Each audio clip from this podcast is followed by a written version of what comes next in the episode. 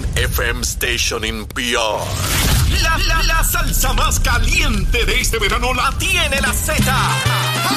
¡Salsa de la buena! ¿Entendiste? Y pesado. WZMTFM 93.7 San Juan, WZMTFM 93.3 Ponce y WIOBFM 97.5 Mayagüez. Saca tu sunblock porque te vas a quemar con esta salsa. La número uno de Puerto Rico. Tu, tu emisora nacional de la salsa. Y escúchanos en nuestra aplicación La Música. Buenos días Puerto Rico, buenos días América. Comienza Nación Z Nacional y yo soy Leo Díaz. Mire, hoy martes, martes 26 de julio del año 2022. Contento, bien contento de estar con ustedes. Mire, los extrañé un montón, loco, porque llegara hoy a las 8 de la mañana y ya llegó. Aquí estoy. 93. Es- Estás con Nación Z Nacional por el Habla Música y Z93. Aquí estamos, aquí estamos. Mire, mire cómo se quema ese cañaveral. Mire, usted ve en su pantalla de su televisor a través de Mega TV. Mire, mire, mire. A eso me dedico yo. De lunes a viernes de 8 a 10 de la mañana a quemar el cañaveral. Mire, no hay ratón ni ardilla que se sostenga ahí dentro. Cuando yo empiezo a pegarle fuego bien duro a ese cañaveral, seguro que sí, a través de Mega TV. Z93, la emisora nacional de la salsa, la aplicación La Música y por supuesto nuestra página de Facebook de Nación Z. Mis amigos, contento, muy contento. Un fin de semana eh, provechoso, de mucho compartir. Ustedes recordarán que el pasado viernes hicimos la transmisión de este programa de allá de los muelles en el viejo San Juan. Estaba por comenzar la gran festividad y, y- y el cierre de la celebración de todo un año, de los 500 años de la ciudad capital eh, y esperando eh, los navíos que venían de distintos países. eh, estando comenzando nuestro programa, llegó el primero y la fiesta era en grande. Ya a esa hora se veía una gran cantidad de público llegando con todas las familias, desde niños chiquititos, este, personas mayores, en fin, lo cual augu- auguraba, adelantaba que la actividad iba a ser todo un éxito pero superó cualquier expectativa que se pudiese tener, sin duda. Ese día regresé a la fiesta con Zulmita. Fuimos para allá, mire, la pasamos en grande, comimos, bebimos, disfrutamos, compartimos con tanta gente. Óigame, qué cantidad de gente ve y escucha este programa. Mire, me decía, Leo, Luma, Lumita, Lumera, la varita, quemando el cañaveral, besitos en el cutis. La gente me gritaba, Leo, Leo, besitos en el cutis. Mire, la hemos pasado, pero espectacular. Tan- tanto fue que acordamos Zulma y yo, bueno, pues cu- cuando volvemos? Pues volvimos el domingo. El viernes, cuando fuimos, utilizamos la guagua que, que tenía el municipio de San Juan desde el estado Irán Bithorn. Era la manera más fácil, estacionábamos allí, amplio parking, y por cinco pesitos por persona te llevan y te traen. Sale a 2.50 cada pata. Así que eso está baratísimo. Pues nos montamos la guagua. Mire, bien rápido. En un momento estábamos en el viejo San Juan, al lado de toda guagua taxi. Y allí tengo que saludar. Mire, es que esto que nos ocurrió. Allí nos recibió Orlando, el taxista. Tan pronto me vio, empezó a gritar ahí, Leito, Leito, mira, Leito está aquí, Leito está aquí, vamos a llevar a Leito. Entonces vio a Zul, empezó, pero mira, se anda con Zulmita, con Zulmita. Mire, no, no parábamos de reírnos. Entonces no había mucho espacio en el vehículo ya. Y él sacó unos, una silla de estos, eh, los carritos para cargar el bebé, los puso en otra dirección, los acomodó mejor.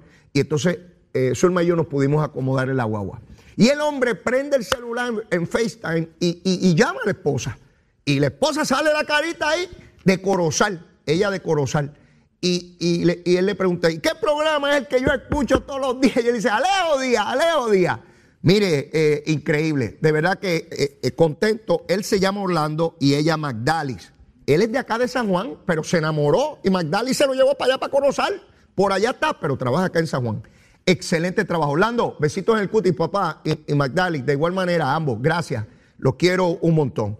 Pues esa noche del domingo, después de vacilar allí todo el día y noche y compartir con tantas y tantas personas que nos encontramos en el camino y la pasamos espectacular, de regreso nos trajo lindo taxi. Lindo taxi, le dice lindo taxi a este hombre. Eh, el tipo es fantástico promo- promocionándose. Así que, lindo, besitos a ti también, papito. No te pongas celoso, tú sabes cómo es. Te quiero. Eh, nos trajo también un servicio de excelencia. Tengo que felicitar al alcalde de San Juan Miguel Romero y a todo su equipo de trabajo. Miren, más de 200 mil personas en esos días allí. Esa es la cantidad de personas que son. La organización, la precisión, la seguridad, el entretenimiento, es impecable. Ni un solo incidente que lamentar, gracias a Dios. Ni uno solo. Y ustedes saben que cuando hay multitudes así, siempre, ¿verdad? Alguien bajo los efectos del alcohol o algún accidente, alguna situación, ¿verdad? Pues nada, nada. Todo transcurrió eh, de manera excelente. Así que al alcalde de San Juan ciertamente se graduó con altos honores. Cuatro puntos, alcalde tiene cuatro puntos. Extraordinario. La pasamos. Yo compartí con el pueblo, yo no estoy allí con privilegio ni con cosas que se parezcan, me monté en la guagua que se monta todo el mundo, eh, fui con todo el mundo dando besitos en el cutis y chévere, bien chévere que la, que la pasamos. Así que eso anticipa lo que van a ser las fiestas de San Sebastián ahora en enero del año entrante. Ya Miguel Romero sabe cómo montar eso perfectamente Bien, a Raúl García, que ustedes saben que es el director de Obras Públicas ornato de la capital, que estuvo conmigo el viernes en, entrevista. Eh, Raúl, espectacular. Y todo el equipo, porque de verdad que fue un equipo, estamos hablando de más de 300 empleados municipales en distintos turnos, policías municipales, policías estatales. De hecho, un policía estatal eh, salvó a un turista en el Puente Dos Hermanos que se iba a ahogar. Excelente trabajo por ese policía. Los policías eh, haciendo su trabajo como corresponde, a la policía municipal, estatal, a todos los empleados y sobre todo al público, al público que se dio cita. Eso es Puerto Rico, esos somos los puertorriqueños. Podemos compartir, disfrutar, pasarla bien y que todo esté en orden. Ejemplo, ejemplo, ejemplo. Eso fue lo que dimos los puertorriqueños este fin de semana y lo podemos hacer siempre, lo podemos hacer siempre. Si ponemos ese mismo empeño, siempre lo podemos lograr. Así que nuevamente la pasamos espectacular en esa gran actividad. Bueno, vamos a hablar un poquito de COVID. Ustedes saben que siempre repaso por dónde estamos y estamos en 326 eh, hospitalizaciones. Bajamos de los 350. Eh, sigue siendo mucha gente, ¿verdad? Más de 300 hospitalizados pero por debajo de los 350 porque nos hemos mantenido ahí estacionarios, como los huracanes, que llaman que esté estacionario, que no se mueven, eh, pues llevamos ahí ya mucho tiempo. Así que vamos a ver si nos vamos por debajo de esa cifra de 300. Esa es la esperanza, ¿verdad? Esa es la esperanza, esa es la que nunca se pierde. La esperanza y el positivismo, seguro que sí, contento de estar vivo. Mire, tenemos que estar vivos, de estar contentos hoy. Ríase usted solito, solita, en su casa, donde esté, en el carro. Ríase, contento, usted está respirando, ¿verdad?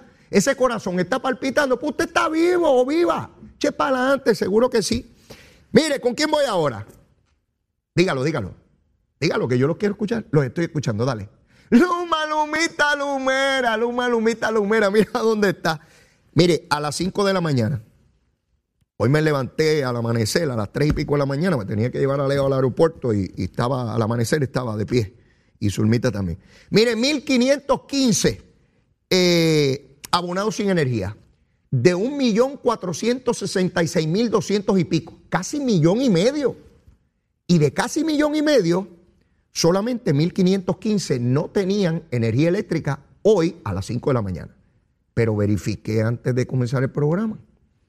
Y subió un chililín, un chililín, de 1.515 a 1.724 sigue siendo prácticamente el universo entero de abonados con energía, con excepción obviamente de esos 1.724. Ya empiezo a notar algo. A lo mejor es que yo estoy mal, me corregirá, ¿verdad? Porque cometo muchísimos errores. ¿Verdad que desde que se dio la marcha esa floja que hubo ahí contra Luma, les pregunto, a ver si es cosas mías, ¿verdad? ¿Verdad que usted ya no escucha muchos programas de radio y de televisión con la gritaera de que la gente no tiene luz? Pregúntese. Busque, busque, busque en esta semana en programas de radio y televisión. Monitoree, monitoree, pase de aquí para allá, de allá para acá. A ver en qué programa están hablando de los que no tienen luz. Como que bajó la cosa, ¿verdad? ¿Saben por qué? Porque estaban en el folloneo activando la marcha. Eso era todo. Sí, y que llamen ahora a ver quién no tiene luz. Mire, si yo abro ahora los micrófonos, si abro los teléfonos aquí y pregunto quién no tiene luz, como mínimo, como mínimo me van a llamar 1.724 abonados que no tienen energía eléctrica. ¿Qué usted cree? Siempre va a haber gente que no tiene energía porque este sistema, aún un sistema que esté perfecto, no el nuestro, uno que esté perfecto, siempre van a haber fallas. En cualquier sistema de acueducto, cualquier sistema, sistema, tiene falla. Cualquiera. De alguna u otra magnitud. En el caso nuestro se agrava por la fragilidad de un sistema que estuvo abandonado por muchísimos años, que no se le dio los cuidados, y por otra parte, con los fenómenos atmosféricos que acabaron de fastidiar todo ese sistema, ¿verdad? Pero es Luma, es Luma, y hay que sacar a Luma y estoy pagando mucho por Luma. No se paga mucho por Luma, se paga mucho porque tenemos que comprar combustible caro. Pero ya a las empresas que quieren establecer métodos alternos de energía renovable o energía verde, como usted le quiera llamar, ya hay grupos diciendo que en los sitios que lo van a hacer no se puede. Ah, pues si no se puede, pues no nos podremos y siempre estaremos pagando eh, la energía sumamente cara, ¿verdad? Ya están los opositores en la calle. Ya María de Lourdes Santiago, la senadora del PIB, la que tiene un hostigador que se alega allí en su oficina que cobra muchos chavos. Sí, ella tiene el hostigador allí, pero está en contra de que se hagan plantas para crear energía renovable. Sí, hay que cuidar, hay que cuidar al hostigador. Hay que tenerlo gordito, hay que tenerlo bien alimentadito, cobrando buenos chavitos. Buenos chavitos, ¿verdad? Así es que volvemos. 1724, eso lo puede verificar usted todos los días aquí en el celular. Entra, pone Luma Energy, lo busca en internet, le va a salir la página, usted pone ahí este, eh, mi luma, de ahí le va a pasar a unas pestañitas a mano derecha arriba, ahí usted le da, dice sectores sin energía, ahí usted le da y le tira la tabla completa. No dependa de Leo Díaz.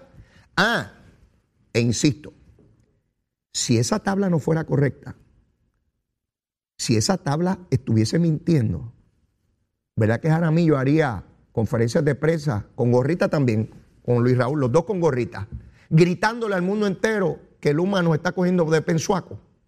¿Verdad que sí? A que no chillan. No chillan porque esa es la verdad. Que es corroborable por los mismos números que tiene la Autoridad de Energía Eléctrica. Esto es sencillito. Sí, sí, sí. Esto no es, esto no es gusanga. Esto es clarito lo que tenemos ante nosotros. ¿Ves? Así que eso con relación a Luma. Antes de entrar a lo que fueron las actividades o la actividad relacionada con la conmemoración del establecimiento de la Constitución de Puerto Rico, eh, quiero hablarle un poquito de Albert Torres. ¿Usted sabe quién es Albert Torres? Se le olvidó. No puede ser. ¿Usted recuerda que hace meses nosotros hablábamos todos los días aquí de Albert Torres?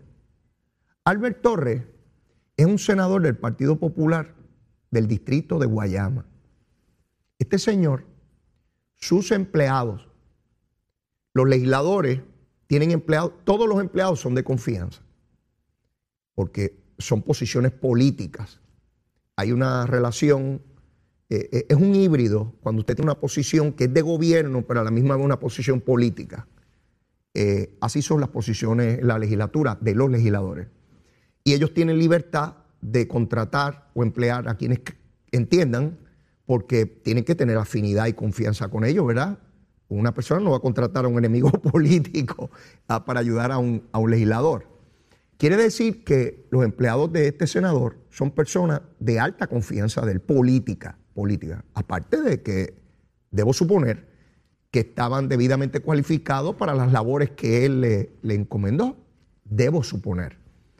Esos empleados, o un grupo de ellos, acusaron a este senador de hostigamiento laboral y de pedir dinero a ellos de manera ilegal. Ustedes saben que hay casos pendientes en el Tribunal Federal y otros se declararon culpables de legisladores por pedirle dinero a sus empleados. Eso es ilegal, ilegal. Pues este señor lo pidió. Se radicaron unas querellas en el Senado de Puerto Rico y al día de hoy no hubo un informe final sobre ese asunto porque que no había los votos. O sea, el Senado no tomó acción sobre este señor. Nada, como si no pasara nada. Por eso es que en el proceso político eh, se pierde legitimidad y se pierde el favor del pueblo. Porque el pueblo ve que se hace una alegación contra una persona de esta naturaleza y no ocurre nada. ¿Saben qué? María de Lourdes Santiago, mira, ya he mencionado dos veces a María de Lourdes, no pensaba que tenía que hacerlo, pero miren cómo se da esto. Cada cual con la varita, mire aquí, mire mi varita, mire, mire la cortita. Cuando se trata de un senador del partido eh, de oposición, le caen arriba, ¿verdad? María de Lourdes contra este señor, eh, Albert Torres, es la varita corta. Ese es un bandido, hay que Pidió en un informe separado que lo multaran, que lo sacaran de las comisiones, que lo destituyeran de senador y que le radicaran cargo en Departamento de Justicia. La varita corta, la varita corta. Pero para Eliezer Río, el que se alega hostigamiento por parte de independentistas de ese señor, mire, la vara larga, la larga. Ese no, ese es inocente, ese, ese es de los míos, ese es pipiolo. Para que ustedes vean que cada cual defiende a su ratón o a su ratona. Los PNP defienden a su, a su, a su ratón PNP los populares defienden a su ratón popular, los independentistas protegen a su ratón independentista, los de Victoria Ciudadana eh, eh, guardan también a su ratona, porque allí tienen a una legisladora que se olvidó poner miles y miles y miles de dólares en propiedades e informarlo, ¿ves? Y los de dignidad tienen a Lizy Bulgo, que también tenía a su jefa de oficina eh, con un colegio privado haciendo actividades con fondos públicos en la Cámara de Representantes. ¿Ven cómo todo el mundo tiene su ratón o su ratona? Sí, todo el mundo tiene ratón o ratona o, o ambos o todas las anteriores. Sí, y cada cual intenta proteger al suyo. Pues ¿saben qué? ¿Por qué traigo el tema de Albert Torres? Porque este señor, que hasta el momento cree que no pasa nada, ¿verdad? No pasa nada. Y que sus empleados son todos unos embusteros. Fíjense cómo ocurre lo mismo que en el PIB. Oigan bien, la cúpula del PIB, Juan Dalmau dijo, y María de Lourdes Santiago, que las mujeres independentistas que acusaron de hostigamiento a este señor, Eliezer, son todas unas embusteras y unas traqueteras. Eso es lo que decidieron, que esos son unas embusteras y que ellos no le creen. Pues ¿saben lo que decidió el Partido Popular con relación a este Albert Torres? Que sus empleados también son una masa de embusteros y paqueteros. ¿Ven cómo todo el mundo defiende a su ratón? Este es mi rata rata de rabo largo, si yo me he dedicado mucho tiempo a alimentar esta rata, esta rata es mía, hay que guardarla como corresponde. ¿Ven cómo los partidos políticos pierden legitimidad ante el, pueblo de Puerto Rico? Porque a la gente le envenena el espíritu que cada cual defendiendo al suyo. Ah, que pueden haber alegaciones que sean falsas, claro. Por eso es que los procesos tienen que ser transparentes para uno ver si en efecto hubo una falla o si en efecto alguien mintió. Sí, porque esas cosas también ocurren. Lo que no se puede esconder. Pues el Departamento de Justicia refirió el pasado viernes a Albert Torres al FEI para que el panel de jueces de la Oficina del Fiscal Especial Independiente determine si hay causa suficiente para asignar un fiscal especial independiente. Y ese fiscal a su vez tendrá que hacer su evaluación independiente y determinar si hay evidencia suficiente como para sustentar un caso más allá de dudas razonables. Porque al final de cuentas el fiscal no es el Departamento de Justicia ni los ex jueces los que tienen que ir con la prueba ante el juez. Es un fiscal. Así que el fiscal se tiene que convencer legalmente de que tiene un caso que puede probar en el tribunal. En esa etapa se encuentra Albert Torres. ¿En qué va a parar? Yo no sé. Yo no sé la prueba que hay ahí. Yo no la conozco. Yo lo que sí sé es que no se ha dado el proceso para investigar lo que allí ocurrió. Y que allí el Partido Popular le tiró un toallazo a este pájaro. Sí, que también se siente que en un trono, porque él es que es un rey. Una cosa, este hombre está medio malo de la cabeza. Digo, no es loco, de loco no tiene nada, no come candela. El profesor Velázquez me enseñó en la escuela de Derecho que loco es el que come candela. Si no come candela, no está loco nada. ¿Ves? Pero mire, apenas comienzo a quemar el cañaveral, ¿saben? Ahora vengo, ¿con qué vengo? Con lo que ocurrió ayer. Les voy a decir lo que ocurrió, pero con ese cañaveral encendido. Llévate. Hablándole claro al pueblo. Nación Z Nacional, soy Leo Díaz. Buenos días a todos. Leo Díaz, en Nación Z Nacional, por la Z. Ahí está, mire, mire, en su pantalla, en su televisor, está cogiendo fuego el cañaveral. A eso nos dedicamos. Fuego, fuego en el cañaveral. Eso es lo que hay, mis amigos. Bueno, y quisiera comenzar esta parte del programa hablando sobre la actividad que se realizó ayer eh, por los dirigentes del Partido Popular en el Capitolio. Conmemoraban el 70 aniversario de la Constitución de Puerto Rico. Y quisiera tomarme un espacio aquí para poner esto en perspectiva, ¿verdad? Porque eh, todo esto se presta para el ataque político y aquel dijo y el otro dijo y el PNP contra el popular y el popular contra el PNP en esa guerra que nos asfixia y que no nos conduce a, a mucho y que no cambia nada nuestra realidad política. Como les he dicho antes, gana uno o gana el otro, manda a la Junta de Supervisión Fiscal. No importa lo que digan, no importa lo que griten, no importa qué bandera usted levante, manda a la Junta de Supervisión Fiscal. Y yo quisiera hacer un análisis aquí, no desde el punto de vista político partidista, de que la palma o la pava, no. llega una etapa en la vida donde uno trata de identificar qué es lo realmente importante, qué trasciende mis limitaciones o mis necesidades personales como individuo. Y trato de ver cómo nuestro pueblo puede tener mayores herramientas para atender los problemas que tienen todos los pueblos del mundo. En todos los pueblos del mundo hay necesidades y situaciones que atender. Y nos sorprenderíamos que la inmensa mayoría de las situaciones son exactamente las mismas. Tenemos que comer, tenemos que vestir, necesitamos una vivienda, necesitamos un trabajo. En torno a esas necesidades básicas que son primitivas desde que estamos por estos mundos, se levanta todo un sistema de gobiernos, de partidos, para tratar de atender esas realidades inherentes a nuestra realidad humana. Y la nuestra pues no es distinta, ¿verdad? Fue en 1952 que Puerto Rico por primera vez tenía una constitución. ¿Qué es una constitución? Es un documento donde está establecido el sistema de gobierno que va a tener ese lugar. En este caso Puerto Rico, pero puede ser cualquier país del mundo. ¿Cómo se organiza su gobierno y sus gobernantes? ¿Cuáles son los poderes? ¿Cómo se contraponen? En el caso nuestro, un sistema republicano de gobierno se le llama cuando usted tiene un ejecutivo, el gobernador con su agencia, la legislatura, que es el legislativo, y el judicial. Se aprueban proyectos de ley en la legislatura, el gobernador la firma y cuando hay controversia sobre esa ley, los tribunales lo interpretan. Básicamente, para hacerlo sencillito. En 1952 el Congreso de los Estados Unidos avaló, y el pueblo de Puerto Rico avaló, el que tuviéramos esa constitución. En primer lugar, quien nos autorizó, porque sin su aprobación no lo hubiésemos podido hacer, fue el Congreso de los Estados Unidos. ¿En virtud de qué? Pues porque los Estados Unidos llegó aquí a tiro limpio en 1898. Esa es la verdad. Que no vengan los estadistas aquí, ¿verdad? Este, era una guerra con España. Ah, que hubo gente en Puerto Rico que favorecían que entraran los americanos. Sí, también lo había. Pero la guerra era con España. Y eso era a tiro, eso no era dándose besitos en el cutis. Y en virtud de esa guerra que perdió España, tuvo que conceder o ceder territorio, entre ellos Cuba y Puerto Rico. Y así estuvimos muchos años. En 1917 se nos dio la ciudadanía, pero no es hasta 1952 que tenemos eh, esa constitución. Interesantemente, se coge ese día 25 eh, de julio, porque un 25 de julio de 1898 entraron las tropas de los Estados Unidos de América por Guánica. Así que Luis Muñoz Marín hábilmente intentaba dejar atrás ese evento de, llegada de tropas militares a Puerto Rico con una invasión para decir que había llegado un momento democrático donde finalmente nosotros teníamos la capacidad de dirigirnos a nosotros mismos.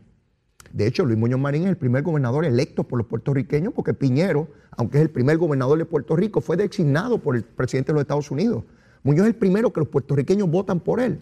Por eso es que tiene un valor muy particular eh, en la historia política de Puerto Rico. Esté usted a favor o no de Muñoz, eso no es lo importante aquí ahora.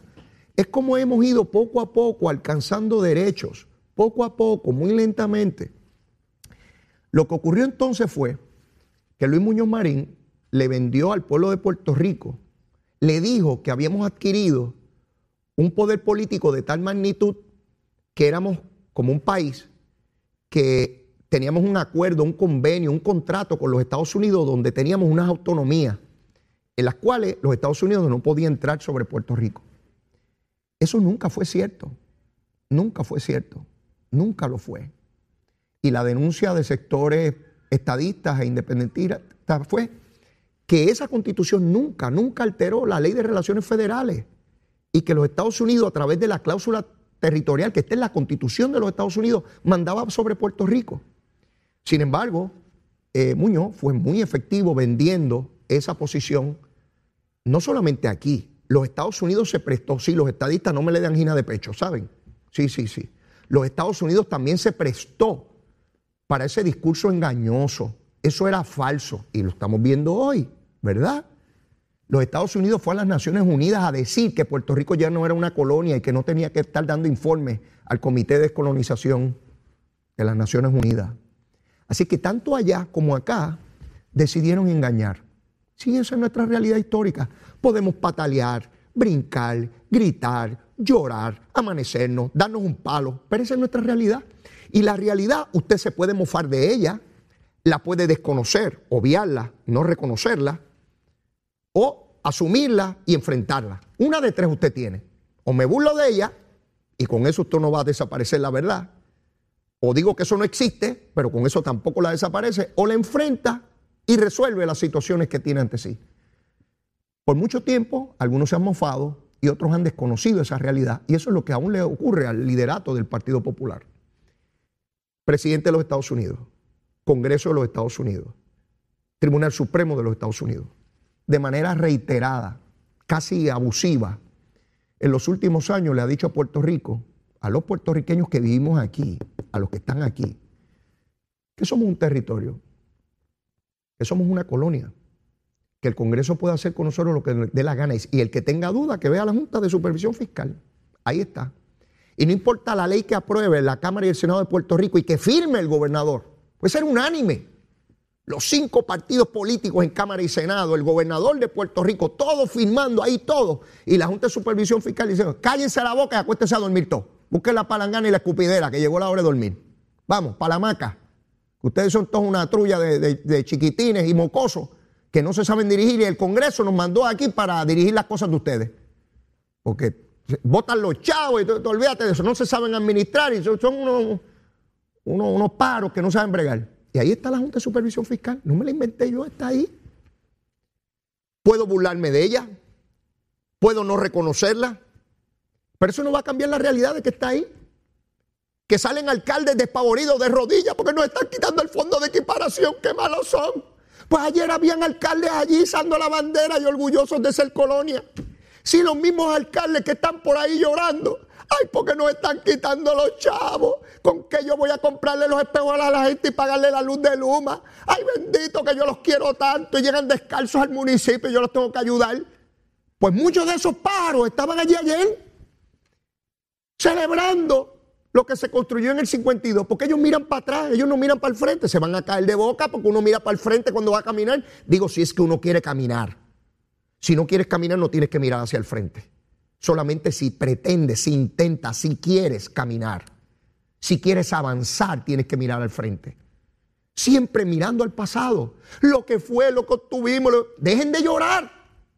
No lloren más. Tienen un congreso en medio de esa celebración, que ellos le llaman celebración, de la constitución. Ellos dicen que celebraban el ELA. El ELA no existe. Existe una constitución. ¿Que es buena esa constitución? Claro que lo es.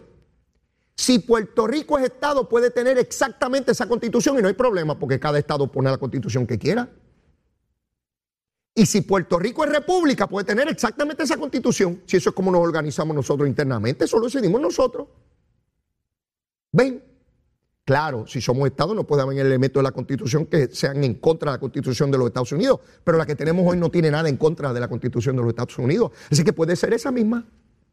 El problema no es la Constitución, eso es para regirnos internamente. El problema es la cláusula territorial de la cual estamos agarrados como el cordón umbilical cuando estamos dentro de nuestra madre es el cordón umbilical. Estamos amarrados con el cordón umbilical a la cláusula territorial y el Congreso hace con Puerto Rico lo que le dé la gana. Y en la Cámara de Representantes Federal hay un proyecto de ley, y veo ahora estados libristas molestos con Nidia Velázquez, le, le llaman hasta traidora. Para ustedes vean cómo es la política. Porque hay un proyecto que no tiene lela. Pues si no tiene lela, porque si existe un pacto y un convenio, ¿por qué ellos no van a los tribunales a validarlo? Porque ya los tribunales, el Tribunal Supremo de los Estados Unidos, que no hay ningún pacto. ¿Verdad que si hubiese un pacto o un convenio uno va al tribunal a validarlo? Mire, tribunal, aquí están violando el inciso A, B, C y D del pacto. No pueden ir allí al tribunal, pues no hay nada que validar. Solamente pueden quedarse aquí diciendo de una supuesta aspiración. Y yo escuchaba los discursos ayer y recordaba los años 70, cuando Rafael Hernández Colón comenzaba con aquellos discursos de un nuevo pacto, de un ELA mejorado, por allá, se comenzaba a hablar no de lo que teníamos, sino de una aspiración, de una meta, de algo que no tenemos, pero que queremos tener, que a lo mejor tendremos. Los oigo hablar de lo mismo. ¿Quién se los va a dar? Si están en la cláusula territorial o estamos dentro de la cláusula o estamos fuera. Para estar fuera de la cláusula, usted es o un país independiente o un país independiente con un pacto de asociación, una república asociada. Para estar con poderes tiene que ser Estado, de lo contrario somos un territorio y ellos lo saben. Pero lo importante es el poder. Lo importante es tener sillas de senadores y representantes y repartir el presupuesto. Lo importante es el poder que tenemos. La mitad de la población de Puerto Rico depende de la tarjeta de salud. La mitad de la población de Puerto Rico depende de la tarjeta del pan para comer. 5 millones de puertorriqueños en los 50 estados. No están aquí. No, no, no, viven en Barranquita, ni en Orocovi, ni en Cabo Rojo, ni en Arroyo, ni en Humacao, ni, ni en Patilla. No. Viven en uno de los 50 estados con los yanquis, con los americanos, con los bárbaros, con los rubios, con los opresores, con los capitalistas, con los invasores con los que no nos quieren, con los que nos quieren quitar el himno, el idioma, la bandera, la idiosincrasia, todos nos lo quieren quitar esos pájaros. Sí. Yo hubiese querido una celebración ayer, por supuesto. ¿Cómo uno ver un liderato que se niega a ver la verdad? Que se niega a reconocerla y a decirle a miles, a miles de buenos puertorriqueños, de gente buena, de gente puertorriqueños que pueden seguir viviendo sin tener los poderes políticos. Que está bien que sigan con la tarjeta del PAN y la tarjeta de la familia. Que sigan ahí que van bien. Que sigan ahí que van bien. Y las nuevas generaciones del Partido Popular, de lo que queda del liderato, con el mismo discurso. Eh, con el discurso de las ayudas federales. Yo pensaba que eso eran los estadistas, los estadistas los han acusado históricamente de que están detrás de los chavos. Y en las últimas semanas escucho al liderato del Partido Popular hablar de los chavos que nos traen, que nos dan los americanos. Qué cosa, ¿verdad? Ya nadie habla, no escuché a nadie defender lo que tenemos. Hablaban de algo futuro, de algo que querían lograr, pero no hablaban de lo que tenemos. Nadie, nadie hablando de lo que tenemos. Por tanto, tenemos una constitución que ciertamente fue un paso importante en la búsqueda de la democracia y los derechos como pueblo, pero no resolvió en lo absoluto nuestra relación de dependencia colonial con los Estados Unidos de América. El Congreso hace con nosotros lo que quiera y personas como Nidia Velázquez, puertorriqueña, estadolibrista de toda la vida, ahora le llaman traidora. En el Senado Federal el Partido Popular fue a aliarse con sectores conservadores, con sectores algunos racistas, para tratar de detener lo que es inevitable. Yo no sé finalmente cuándo se va a descolonizar a Puerto Rico, porque yo no tengo una bola de cristal. Lo que sí sé es que cuando miro dónde estábamos hace 30 años y lo comparo donde estamos hoy, es dramáticamente superior. Yo jamás pensé ver en mi vida material una consulta donde la inmensa mayoría de los puertorriqueños pedirá la estadidad como ocurrió en el 2020. Eso está ahí. Eso nadie lo puede borrar. Es parte de nuestra historia. Tan de nuestra historia como la propia constitución que dicen defender. Son eventos de los pueblos que no se borran. Usted puede tratar de darle interpretaciones, pero no lo borra otra vez. La realidad usted o se burla, o la desconoce, o la enfrenta. No puedo hacer otra cosa. No puedo hacer otra cosa. Ciertamente hay que esperar la votación en el Pleno de la Cámara Federal. No sé si se dará esta semana. Si no se da esta semana, hay que esperar a septiembre a que se produzca esa votación. Porque de producirse, estaríamos hablando de otro peldaño más en esa escalera descolonizante, donde Puerto Rico va despejando el camino hacia la igualdad política plena, que es lo que corresponde. Cuando yo veo a las generaciones nuevas eh, de puertorriqueños, no tienen el amarre a los partidos que teníamos, por ejemplo, mi generación. No lo tienen. No se amarran a partidos, se amarran a causas. Por eso la causa de la igualdad es tan importante. A una juventud y a una sociedad que tiene un vínculo casi de cotidianidad con lo que ocurre en los Estados Unidos. En todos los eventos. Algunos casi sin darse cuenta, como siguiendo los deportes. Siguen los deportes, no los de aquí, los que se dan allá. La política, los eventos culturales, las causas de otros jóvenes en los Estados Unidos. Así que vemos cómo los puertorriqueños se van por encima incluso de sus propios partidos políticos a abrazar las causas que les convienen, los que le convienen a ellos de manera individual, no a los partidos. Y los partidos todavía tienen que aprender mucho y madurar mucho, hacer una lectura y adecuarse a la realidad de a los partidos, a todos les da trabajo ponerse al día con los movimientos sociales. Esa es la verdad, porque después de todo los regentes de los partidos pertenecen a unas generaciones y los cambios generacionales en los partidos son lentos, como lo es en términos de toda la dirigencia en una sociedad, sea gobierno o sea la empresa privada. Así que ese cambio está ahí cada vez más rápido, cada vez más fuerte, porque esa juventud de hoy tiene unos mecanismos de comunicación que nosotros jamás soñamos tener esa posibilidad del intercambio de ideas personal y específico, directo, diario, que nosotros no teníamos, a menos que nos congregáramos. Ya la gente no se tiene que congregar. Mis hijos no tienen que ir donde están sus amigos para poder hablar con ellos. Hablan con sus amigos que están incluso en otros lugares del mundo eh, por un celular y se ven las caras y se felicitan y toda la cosa y besitos en el cutis. ¿Ves? Vivimos en otros tiempos. Así es que Veía ese liderato izando la bandera y vestidos como estaba Muñoz, a la usanza de Muñoz. Yo veía a Tatito y evidentemente tiene un problema de madurez y de carácter. Él trataba de, imitar a Muñoz, ¿verdad?